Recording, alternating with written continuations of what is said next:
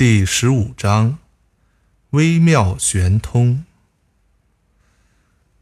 古之善为道者，微妙玄通，深不可识。夫为不可识，故强为之容。玉兮若东涉川，游兮若畏四邻，偃兮。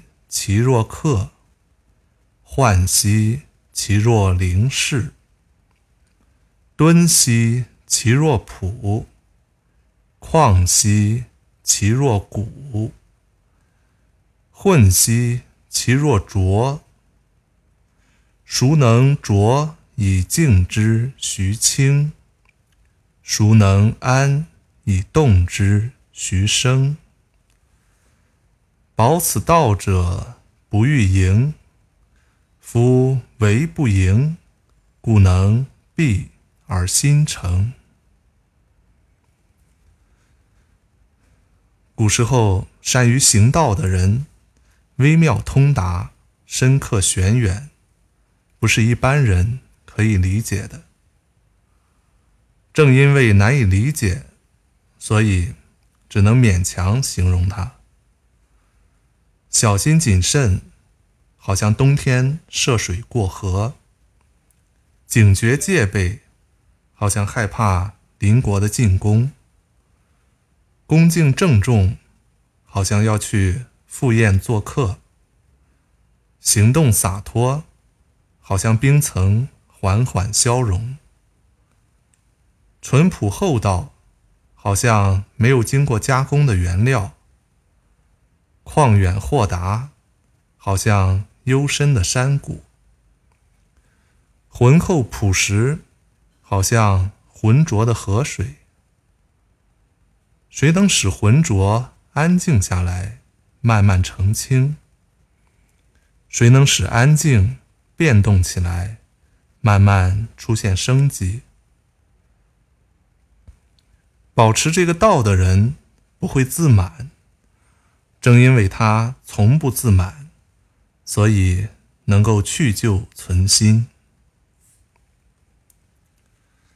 经典解读这一章的中心思想是：勿满勿盈，宁可要容适一点、淳朴一点、旷达一点、浑浊一点，而不要盈满僵硬、狭隘难容。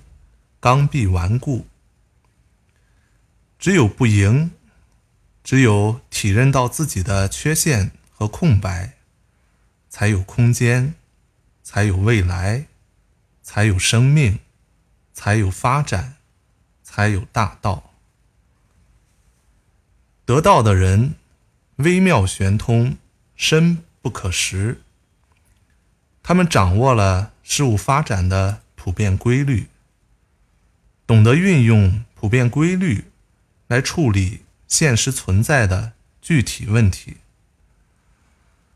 得道之士的精神境界远远超过一般人所能理解的水平。他们具有谨慎、警惕、严肃、洒脱、融合、淳朴、旷达、浑厚等人格修养功夫。他们微而不显，含而不露，高深莫测，为人处事从不自满高傲，善于去故存新。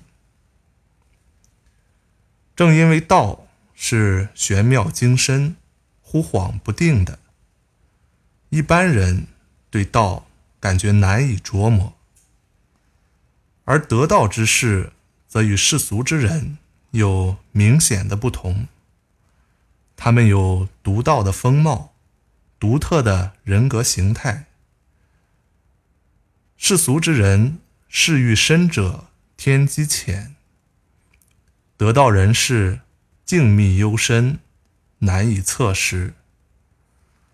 老子在这里也是勉强为他们做了一番描述，即强为荣。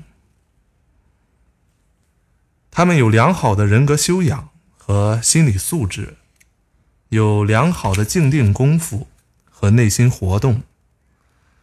表面上他们清静无为，实际上极富创造性，即静极而动，动极而静。这是他们的生命活动过程。老子所理想的人格是静定持心，内心世界极为丰富，并且可以在特定的条件下由静而转入动。这种人格上的静与动，同样符合于道的变化规律。师法自然。是中国的文化传统。学画的人会这样，学武的人也会这样，学哲学的人也喜欢这样。老子正是从自然与社会的诸种现象中体悟出大道的存在与微妙玄通。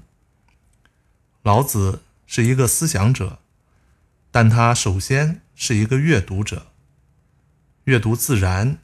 阅读天地、雨露、溪谷、水、玄牝、驼月、万物、万象，这又与格物致知很相近。